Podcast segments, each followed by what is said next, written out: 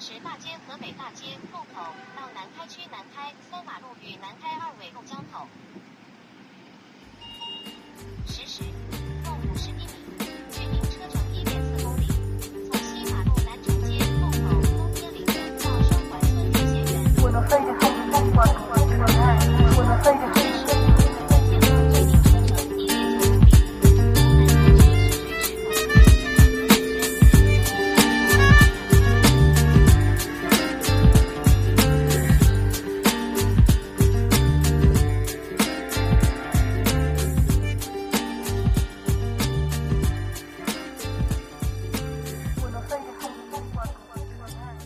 大家好，欢迎收听大考王叨叨第二十七期。现在是中国时间十七点三十三，丹麦时间十一点三十三分。我现在还是在某一个还是比较高大上的北欧公司的一个比较安静的会议室里面录制这期节目。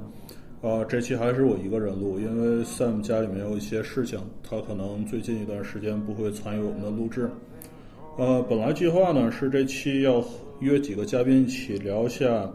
嗯、皮克斯公司的电影，那么好像没有什么人来响应，可能也间接的给了我更长的时间去做一个比较充分的准备吧。有可能在下周，嗯、有可能是我自己会为大家带来这期节目。那么这期我们聊什么呢？嗯，刚好呢，这期呢，录制的这周发生了一件事情，是荔枝 FM，呃一个非常给力的播客平台，把大狗王叨叨做了一个首页的推荐。于是乎呢，发生了一件非常非常可怕的事情，就是我们的播放量有不到一万，嗯、在大概一天多的时间，现在已经达到了三万的播放量。嗯，订阅数呢也有几十人，现在暴增到三百多。当然，这个数字和其他的那些比较大的一些，嗯，podcast 的一些大咖相比，是一个非常可笑的数字。但是也是我们一个比较小的进步吧。嗯，在这里面呢，当然我还是要感谢一下荔枝 FM 对我们节目的支持。嗯，于是呢，我这期节目想了一下，我决定来聊一下播客，也就是 podcast 本身，以及我做这个节目的过程中所经历的一些事情。说到 podcast 呢，播客究竟是什么概念呢？这根据维基百科上面的解释呢，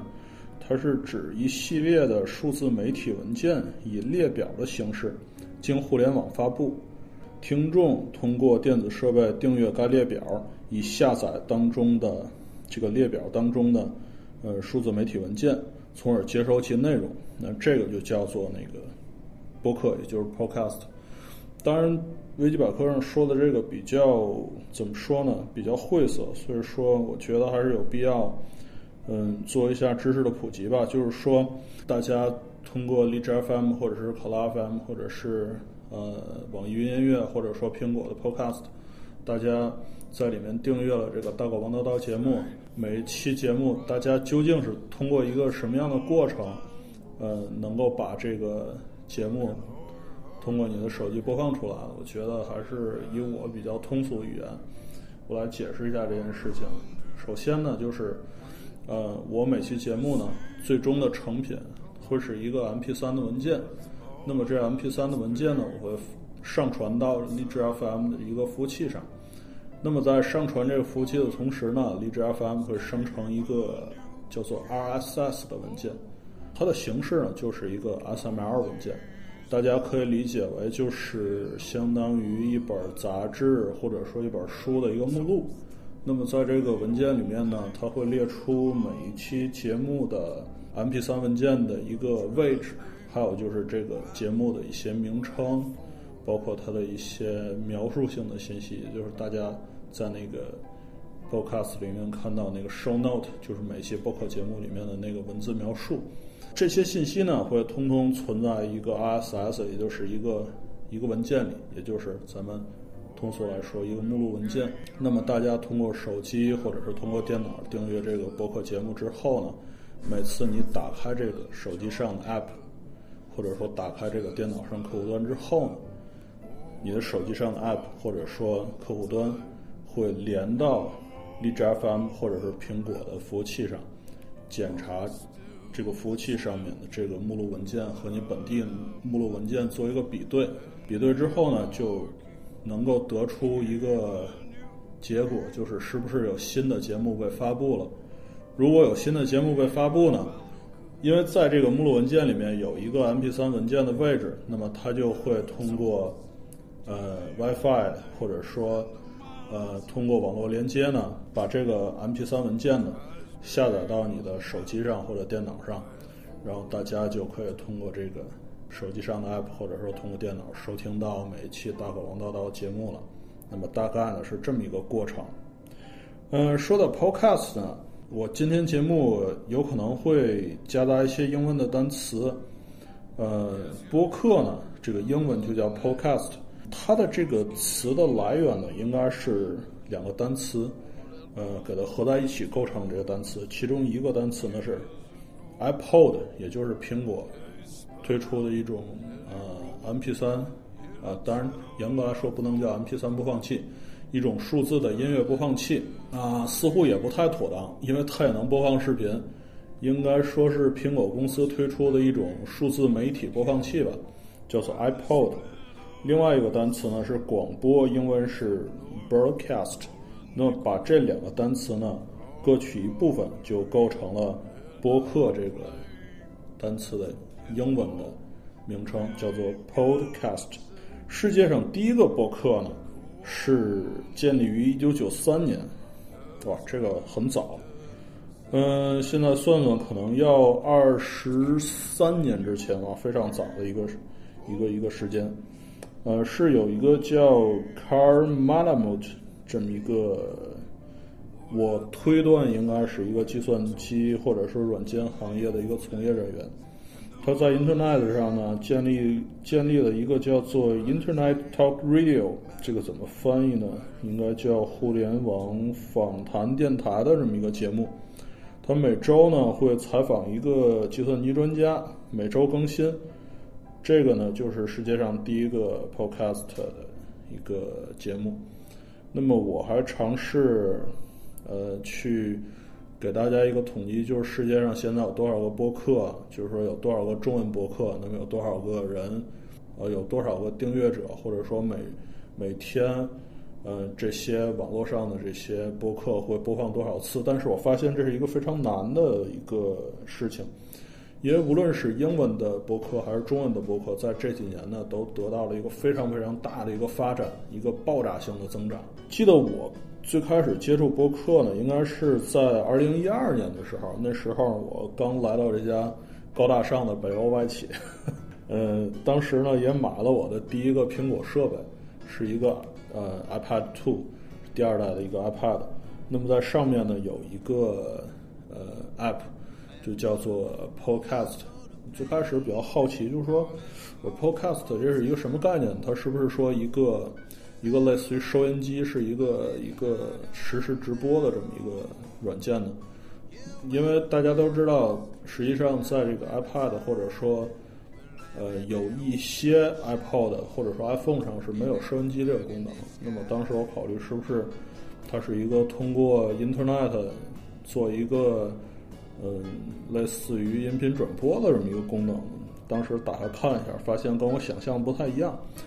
它更加类似于一种呃订阅的概念，就是有很多的节目发布到苹果的 Podcast 上，那么大家可以订阅这个节目，每次有更新的时候呢，会推到你的设备上。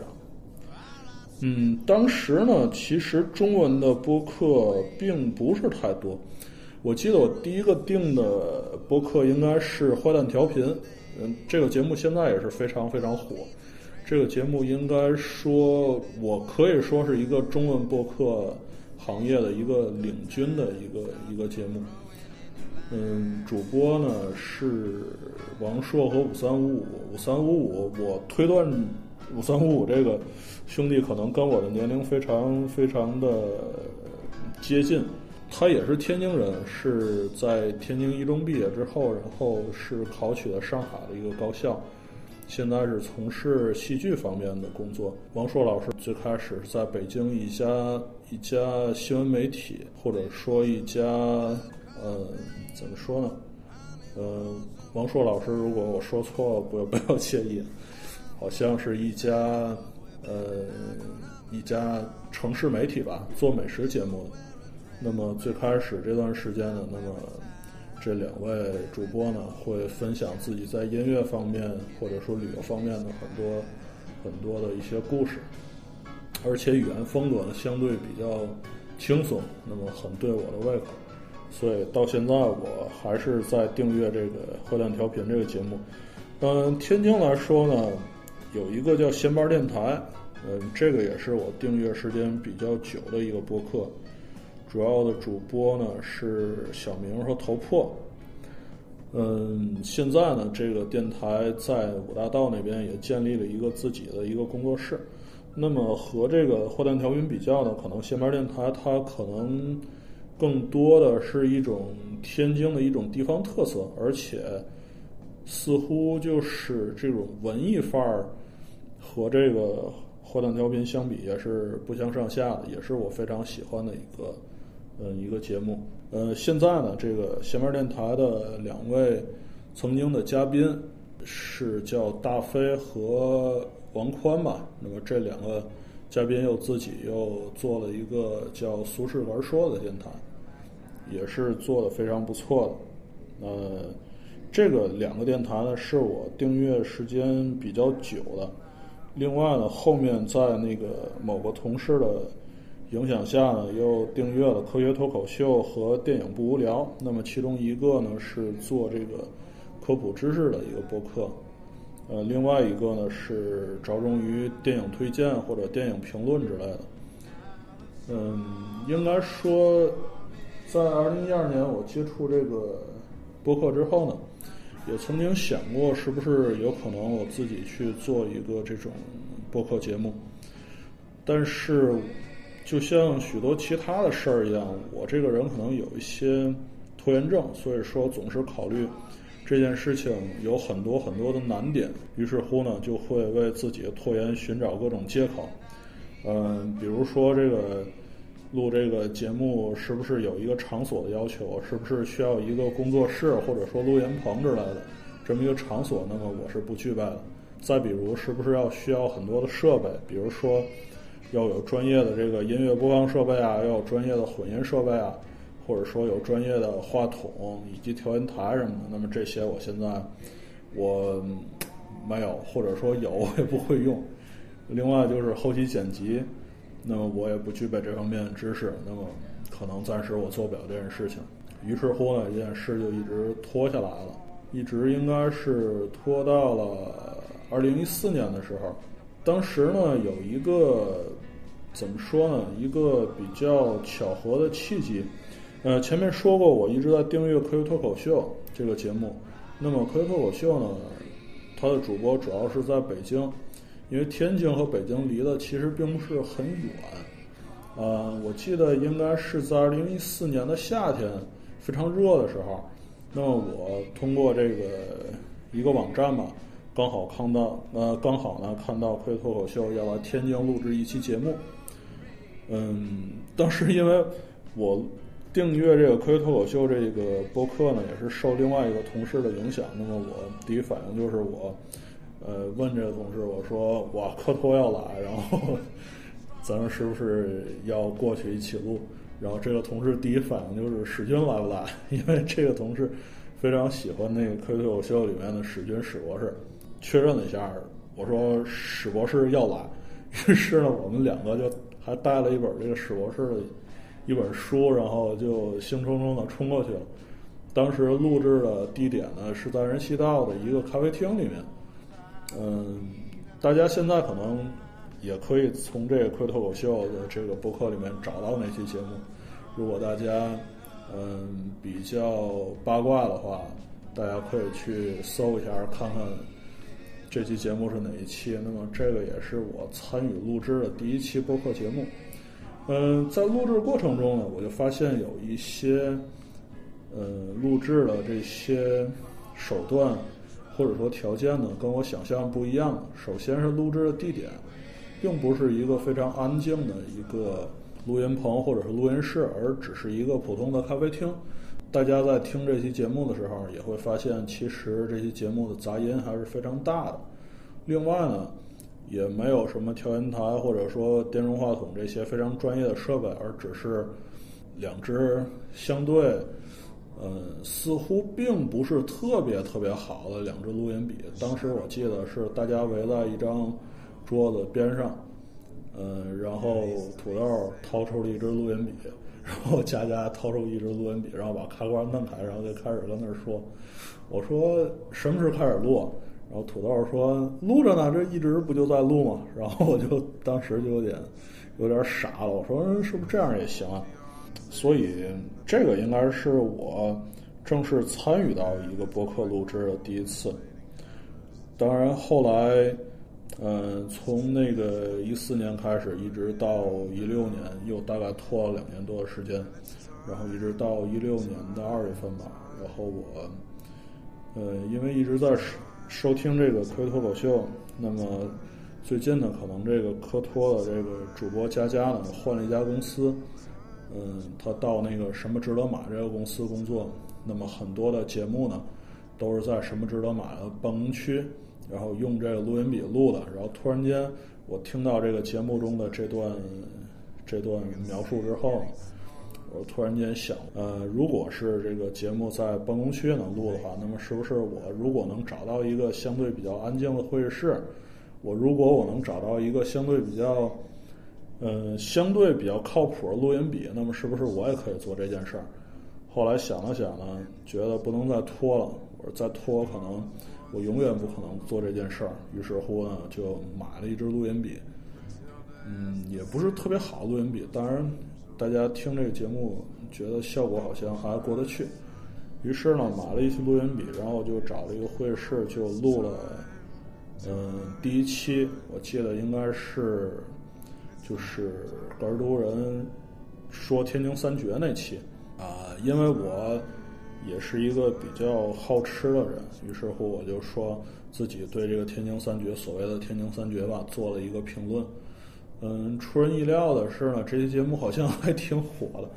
至少说在这周之前，这期节目好像是我们所有节目中播放量最高的一期。后来呢，因为实际上我从这个计划这件事儿。到我最终动手去录这个节目，最后我发现，其实，呃，做一个播客呢，最大的难题并不是在于，呃，你怎么去把你的声音录到电脑里，也不是说后期你怎么去做这个后期的剪辑，更不是你怎么去发布这个节目，怎么把它连到 Podcast，这些通通都不是问题。最大的问题呢，是你在节目中聊什么。呃，前面我说过的这些节目呢，你说坏蛋调频，那么这两个主播实际上他听过的音乐或者说他的这个文艺方面素养呢，比我肯定要高的非常非常多。说到这个科学脱口秀呢，那么这些主播的这个科学素养呢，比我当然要不知道高到哪里去了。那么电影不无聊呢，嗯，这个喜儿和金刚呢，都是电影方面的这个相关从业者，那么。我跟人家肯定比不了。我相对来说呢，我是一个比较乏味的人。尽管说爱好非常多，比如说拍照片，比如说呃自己去做咖啡，比如说自己去烤各种各样的这些面包或者说蛋糕。但是我每样东西，其实我每一样的爱好呢，我并不是特别的精通。所以说，我觉得真是说把这个节目坚持做下去。比如说，我做到几十期，或者说做到一百期，啊，单凭我一个人，我可能很难去有这么多事情可聊，呃，于是呢，我就想，我一定得找别人和我一起去录这些节目。那么找 找这个人，呃，想了想，还是决定从自己徒弟下手，于是把那个 Sam 拉过来和我一起录了这个丹麦的那两期节目。好像反响还可以，至少说从公司内部来说，因为呃，我原来在一四年的时候，我去过一次丹麦，那么 HR 的这个 Ruby 同学，每次有同事要去的话，就让这个要去的同事问我很多的事情，怎么去买火车票啊，呃，比如说哪里好玩啊，怎么去买东西，怎么去退税，我就非常烦。那么至少说和 Sam 录完这两期节目呢，呃，再有人要去丹麦的话，然后我就跟 Ruby 说，我说你让他去听那两期节目，我说他应该知道的，应该应该都在那两期节目里。嗯，后来当然，嗯，又找了像那个大梅同学，或者说找了这个叨叨，又找了很多其他的嘉宾，嗯，去录这期节目，以至于可能到后面我已经不太习惯自己录，因为就像说相声一样，比如说两个人，哪怕说你不说话，你坐在我对面，那么我至少说不会这么紧张。我至少说有一个人偶尔能搭句腔的话，嗯，可能录起来会比较轻松。自己录呢，相对来说会比较寂寞，偶尔会有断片儿的时候。但是怎么说呢？我又想了一下，其实很多好的播客呢，也是通过一位主播录出来的。比如说荔枝上的那个“半饱真好”。是欧阳应季老师的一个美食的节目，比如说在那个苹果的 Podcast 上，呃，像这个环球故事会，很多很多的节目，它也是由一位主播去录的。那么我后来想了一下，嗯，我决定还是即使是由嘉宾主播，呃，和我一起录的，那么我每隔几期呢，我也要独立的去录一期节目，因为我很难去预料。会出现什么状况？比如说，那个嘉宾可能会有事儿，或者说我找不到嘉宾，或者说说了一个主题没有人响应，或者说，嗯，总之各种各样的事情。那么各种事情，咱们总要做一个最坏的打算，对吧？于是我还是决定每隔几期呢，我要自己去录一期或者几期节目。嗯，说到录这个播客呢，很多人也问过我说：“你为什么要做一个播客节目？”其实我我也想了一下，我为什么要做这件事情？因为客观上来说，嗯，我做这个播客呢，其实还是要投入很多的时间和精力的。嗯，其中第一个原因呢，我觉得还是。所谓的为世界留下自己的足迹，我在前面的节目里也说过，我曾经在上大学的时候，嗯，我当时学那个国际贸易的时候嘛，当时有一个非常非常德高望重的一个王教授去给我讲一门课，但是有一天呢，这个王教授来不了，有一个姓周的老师去带了一节课，那么他给我。就是说，他给我们讲的这一节课，我觉得对我大学四年和后面的人生产生了非常大的影响。那么，这个老师说的，对我印象非常深的一句话就是：每一个人一定要为世界留下你自己的足迹。就是说，每个人可能都不会永远的存在在这个世界上。当然，我可能，呃，和。大多数人相比，可能我在这个世界上存活的这个时间可能要更短一些。那么，一旦你不在这个世界上，那么有什么东西是你能够留下的呢？我一直觉得，一个人那么在这个世界上活这几十年的时间，实际上他在这个世界上生存，它的意义并不在于。你这个真实的肉体是存在这个世界上，而是说，你在这个精神层面，或者说，你究竟为这个世界带来了什么？呃，就是有多少人能够从你这里获得帮助，或者说你究竟为这个社会创造多大的价值？嗯，所以我就觉得，如果说我做这个播客节目呢，在若干年或者说多少年之后。呃，如果我不在这个世界上，那么至少说，呃，我的这个声音能够留在这个世界上。嗯，大家如果说有这个机会能够听到我的声音的话，即使是我不在了，那么这也是一个非常有意义的事情。第二点呢，就是录这个节目呢，也是增长自己知识、扩展自己知识面儿一个过程。嗯，因为。我尽管说我有很多的爱好，但是我其实我的知识面是非常窄的。嗯，我是一个怎么说呢？嗯，一个比较纠结的人，因为，嗯，我是毕业于一个经济院校，那么我是一个经济的学士，但是我现在又是一个 IT 的从业人员，所以说，很多时候呢，就意味着我很多的知识呢，嗯，我可能所涉猎的这些方面。嗯，有一些，但是每每一个单独的方面我都不是非常精通。如果说我做这个播客呢，嗯，我要谈到一些话题，那么为了避免在这个节目中出现什么纰漏呢，也要逼着我去查很多的东西，扩展自己的知识面，或者说把自己以前接触过的一些知识更加的确认，或者说扎实一点。那么这个也是，就是，嗯，去充实自己的一个一个过程。那么同时呢，当然通过录制这个播客呢，我也结识了很多很多的朋友。那么这个也是给我一个更大的一个惊喜。还有一点呢，就是我希望呢，通过做这个播客呢，能够展示每个人的多面性。嗯。当然，我不能否认的就是前面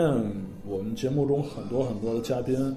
呃，都是我的同事，都是和我在一个公司工作的一些非常非常好的朋友。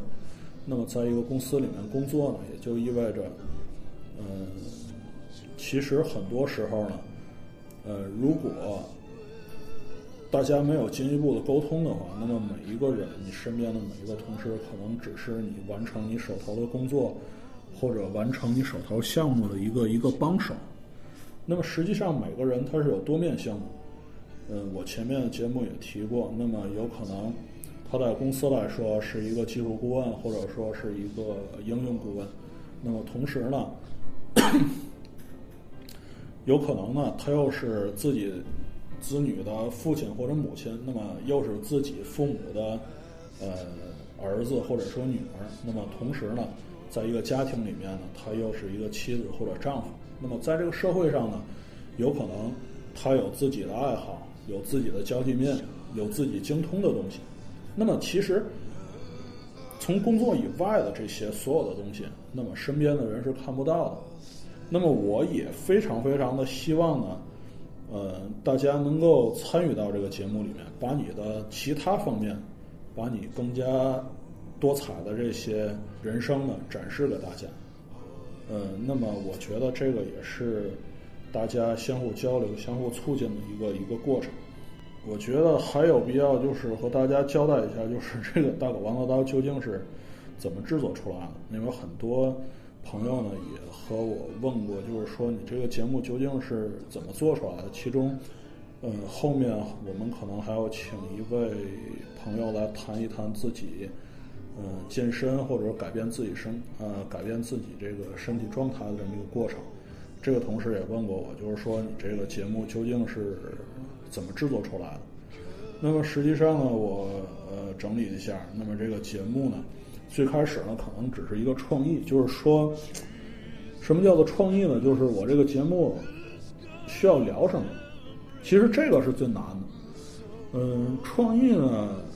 其实很多很多节目，它的来源就是我们的一句话，包括还有一期非常非常火的一期，就是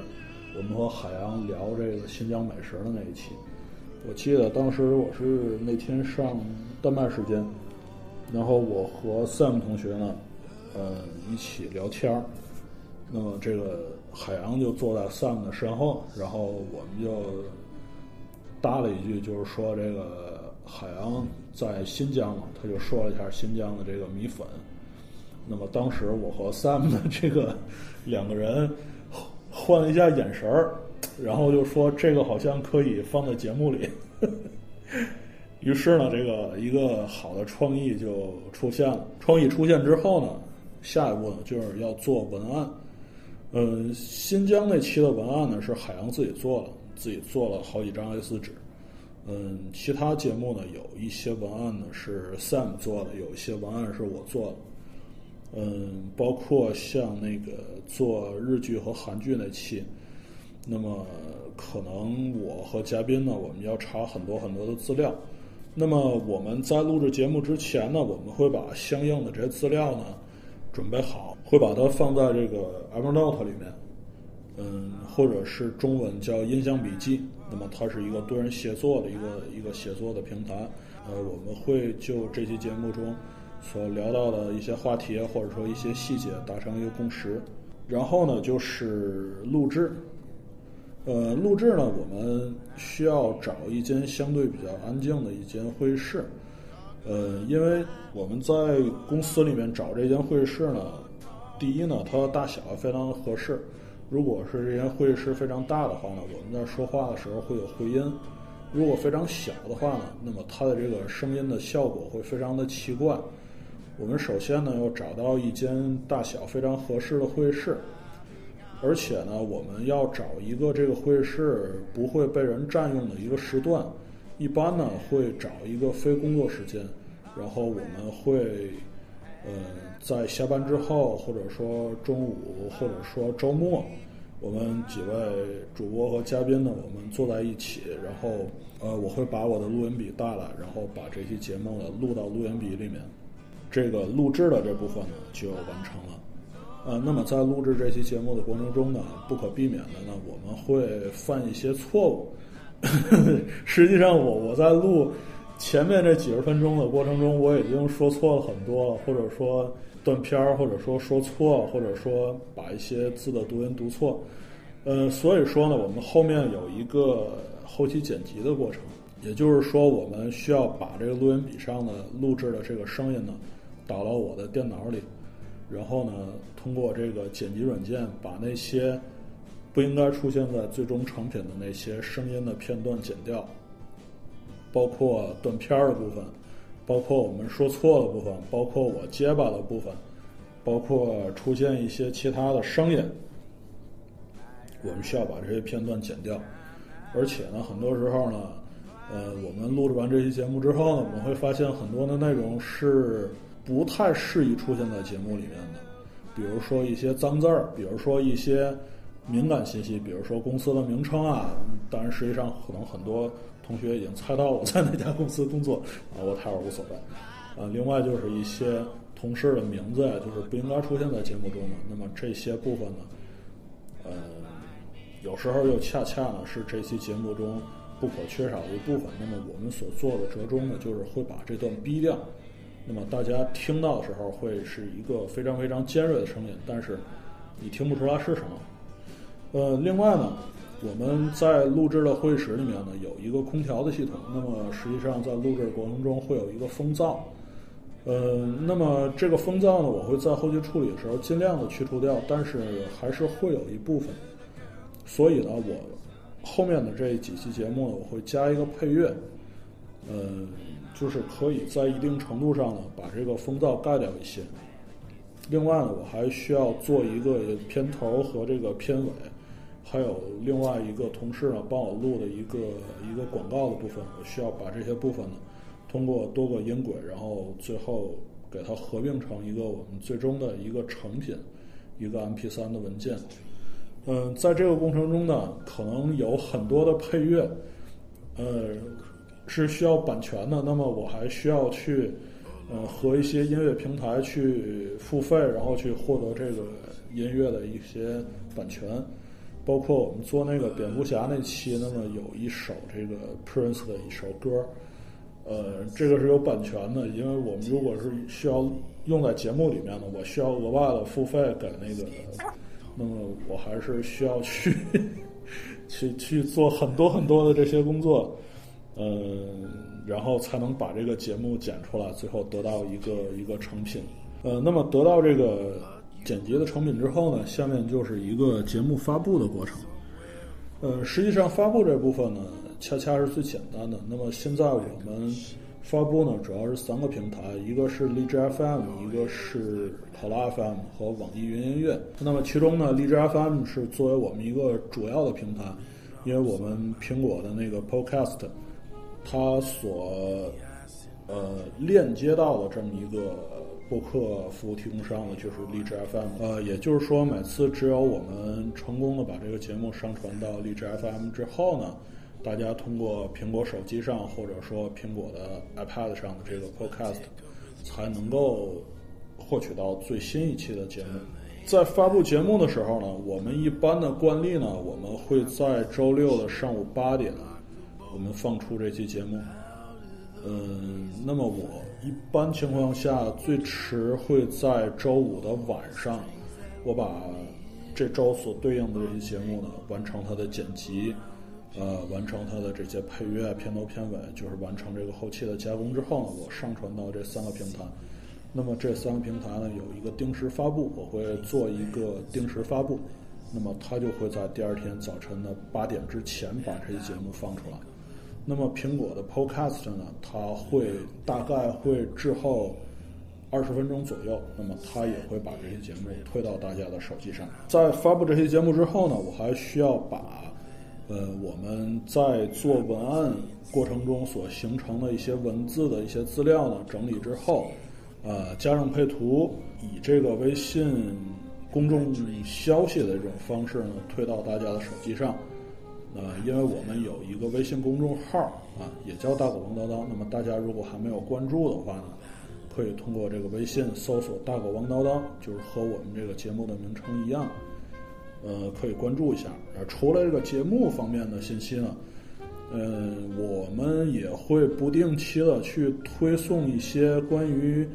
天津的美食啊，或者说音乐啊，或者说电影方面各种乱七八糟的一些内容。那么把这个节目。所对应的这个公众号消息推到大家的手机上之后呢，大家可以在这个公众号里面呢，嗯，看到关于节目的一个简介啊，关于节目相关的这些呃文字的内容，包括这些相关的配图。那么把这个拉到最下面有一个阅读原文，大家点一下这个阅读原文，就可以直接链接到这个节目的发布页面。就是荔枝 FM 这个播放页面去收听这期节目。如果想获得更好的收听体验呢，我建议大家还是下载一个荔枝 FM，或者说网易云音乐也好，或者说考拉 FM 一个手机上的 App，它可以更加直接的去把这些节目拉到你的手机上。而且可能更加人性化的一点呢，是因为我们每期节目都比较长，嗯，像新疆那期呢，将近两个小时，我和 Sam 录的很多节目，甚至说比两个小时还要长。有可能呢，你在收听过程中呢，你没有听完。那么，如果你是通过呃手机上的 App 呢，它每次会记录你播放的位置，每次。再次打开这个 app 的时候，它会自动从你中断的那个地方继续播。但是如果是在公众号里面直接点那阅读原文的话，它没有这个续播的功能，所以这个是一点不太好的地方。呃，所以我也建议大家，如果想获得更好的收听体验，下载一个手机的 app。另外呢，就是很多的朋友呢，呃，在荔枝 FM 或者说在那个。考拉 FM，或者说在网易云音乐订阅我们的节目，那么也给我们很多的支持，像点赞啊，呃，或者说评论啊，呃，所以我在这里呢，也向这些同学表示衷心的感谢吧，感谢大家支持我们的播客啊！大家如果想支持我们的大狗王叨叨的节目呢，可以帮我们去做一些事情，那么这些事情绝大多数都不需要大家去。在经济方面有什么付出？如果大家呃能够花费一点时间，能够在这些事情上帮助我们呢，我们的节目呢也会有机会呃被更多的人知道。首先呢，就是订阅我们的节目和公众号，大家可以通过呃荔枝 FM、考拉 FM 和网易云音乐呃搜索“大狗王叨叨”订阅我们的播客节目。如果大家使用的是苹果设备呢？比如说，使用苹果的呃平板 iPad 或者说是 iPhone 的用户呢，大家可以在这个 App Store 里面搜索一个叫播客，英文叫 Podcast，搜索这个 App，然后下载之后呢，在这个播客的这个 app 里面呢，搜索“大狗王叨叨”，那么大家可以也可以订阅我们的节目。呃，另外呢，嗯，大家可以去这个苹果的 Podcast 上为我们嗯做一个五星的评论，但这个仅限于苹果的用户。大家可以在那个播客的商店里面呢搜索“大狗王叨叨”，下面呢有一个评论和打星的功能。那么大家如果真的喜欢我们的节目呢，呃，可以去给我们打一个五星，然后下面加一个评论。如果说你不喜欢我们的节目呢，也可以打一个一星，或者说呃 whatever，然后加一个评论。那么我们至少也可以呃获得一个信息，就是我们节目有哪些方面需要改善。那么如果说大家能够提出一些意见的话，如果你给我们打一星，我也是会非常非常的感谢。另外呢，就是可以在自己的社交账号里面呢，帮我们去转发节目。呃，如果大家已经下载了这个荔枝 FM、呃考拉 FM，或者说这个网易云音乐，那么在播放页面呢有一个转发的按钮，大家可以，呃，比如说转发到自己的新浪微博、呃 QQ 空间、呃人人或者是豆瓣儿。呃，我们每期节目呢会推一个微信的公众号，那么大家也可以。在微信里面帮我们转发到自己的朋友圈啊，我们的公众号呢也是叫“大狗王叨叨”，和我们的节目是一样的，大家可以关注一下。另外呢，大家如果真的非常非常非常喜欢我们的节目，啊，大家可以在这个微信公众号里面呢，大家输入“喂大狗”，喂就是就是 “hello” 或者说“喂养”的喂，然后“喂大狗”，那么。大家会得到一个一个二维码，可以通过这个给我们的节目捐款，捐多少随意。那么大家捐的这个钱呢，会用于我们购买这些呃音乐的版权以及升级我们的录音设备啊。当然，如果说大家觉得呃有一些好的话题，或者说有一些好的内容需要。呃，或者说希望和大家分享的话，我也非常非常非常的荣幸，非常非常非常的愿意大家参与到这个大狗王叨叨的录制过程中，呃，和大家分享自己呃精彩的生活。那么本期节目呢，我想说的就这么多啊。呃，总而言之呢，录制播客其实并不是一个非常难的事情，至少说从技术层面上来说是这样。就像一句美语说的，“It is not rocket science”，就是实际上这并不是一个火箭科学。啊，所以说呢，这期节目呢，末尾呢，我为大家想了一首歌，这首歌呢叫《Rocket Scientist》，叫火箭科学家。这首歌呢也是出现在非常非常火的一部美剧叫做《Breaking Bad》《绝命毒师》里面的一首配乐。OK，那么在这首配乐里面呢，我们结束本期节目，大家也可以期待我们后面后续的更加精彩的内容。谢谢大家，感谢收听本期节目。我们是一家有内容无节操的网络播客，欢迎通过荔枝 FM、考拉 FM、网易云音乐或苹果 Podcast 搜索“大狗汪叨叨”，订阅收听我们的节目。也欢迎关注我们的微信公众号，请在微信中搜索“大狗汪叨叨”，我们将不定期推送节目相关内容。